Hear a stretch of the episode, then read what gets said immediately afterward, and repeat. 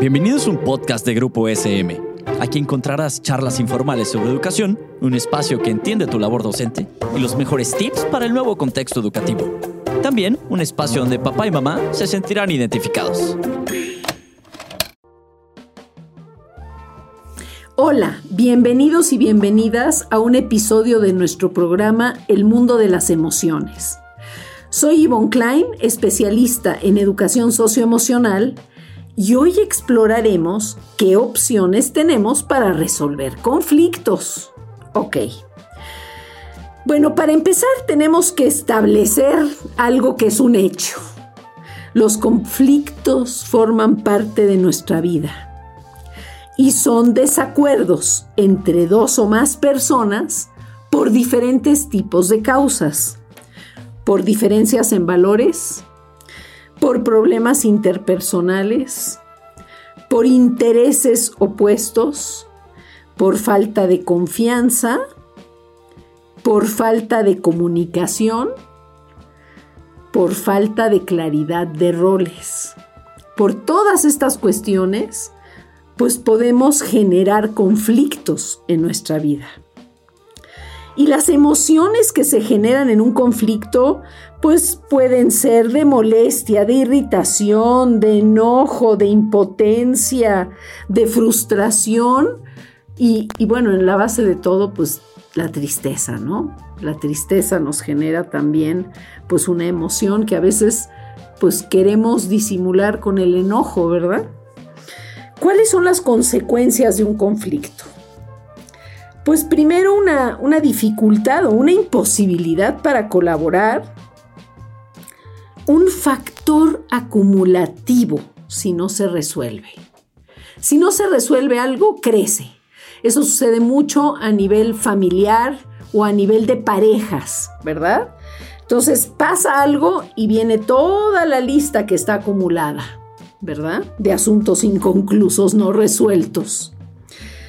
Hay pérdida de relaciones, hay un consumo de energía emocional, cuando tenemos conflictos, tenemos trastornos del sueño, alimentación, ansiedad, genera división en el grupo, genera un ambiente negativo, genera desmotivación y genera pues debilitamiento del sentido de pertenencia si es en un grupo laboral, por ejemplo. ¿Cuáles son algunas ideas equivocadas de lo que implica un conflicto? Uno, es equivocado pensar que tener conflictos es malo. Es equivocado pensar que ceder es perder. El esquema de una buena negociación no es ganar-perder. Tiene que ser ganar-ganar. Otra idea equivocada es pensar que el orgullo de no ceder es una fortaleza. Y otra idea equivocada es pensar que la imagen de uno frente a los demás debe de ser de fuerza, de rigidez. ¿Cuáles son las consecuencias de resolver un conflicto? Por un lado, un grupo se autoeduca y autoeducarnos nos hace crecer. Se fortalece el sentido de confianza y de pertenencia. Cuando nos sentimos mejor en un grupo, con una pareja, se toman mejores decisiones. Se favorece más la colaboración y la experimentación, así como la creatividad. Y aumenta el bienestar individual y el social. Y aquí también, pues, hay dos vías emocionales de respuesta que son las que corresponden a las vías emocionales eh, del enojo, por ejemplo.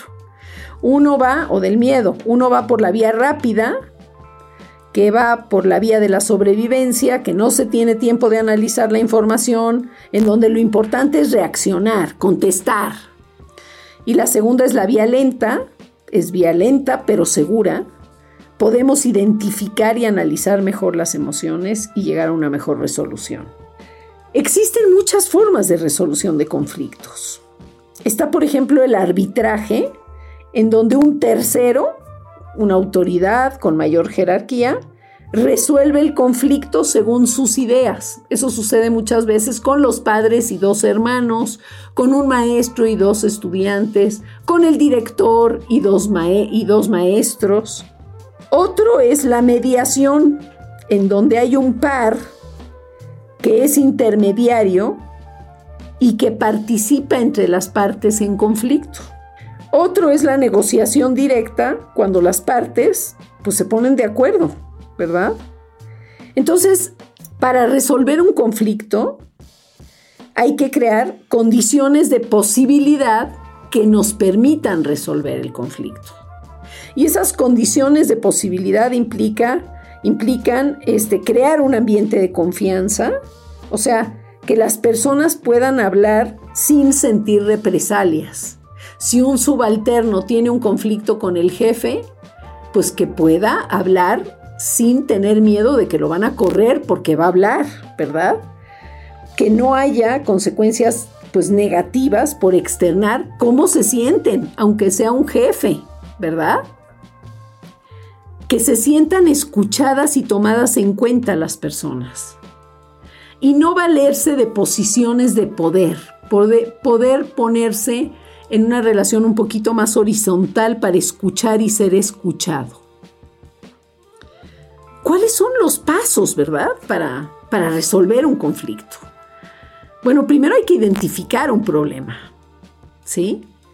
Si, por ejemplo, yo estoy padeciendo violencia en una relación amorosa y empiezo a tener conflictos y no veo que estoy viviendo una situación de violencia y llego a una naturalización de la violencia, pues es muy difícil que pueda resolver una situación así.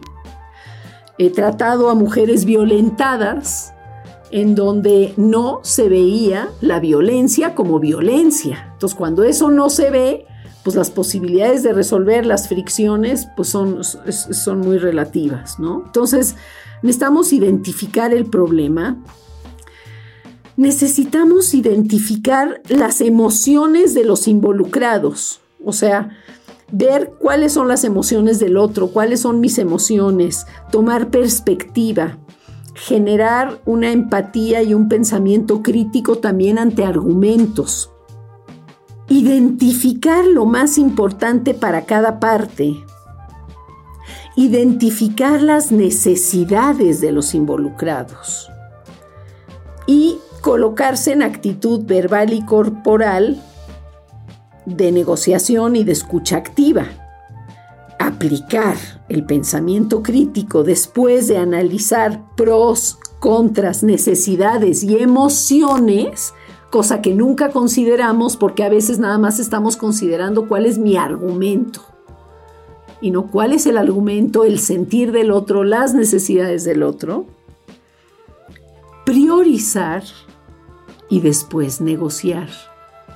Una fortaleza es la flexibilidad, no la rigidez. Muchísimas gracias por acompañarnos en este viaje emocional y no dejes de escucharnos en el siguiente episodio. Esto fue un podcast producido por Grupo SM. No olvides suscribirte al programa para que no te pierdas ninguno de los episodios. Síguenos en nuestras redes sociales y nos vemos en la siguiente ocasión.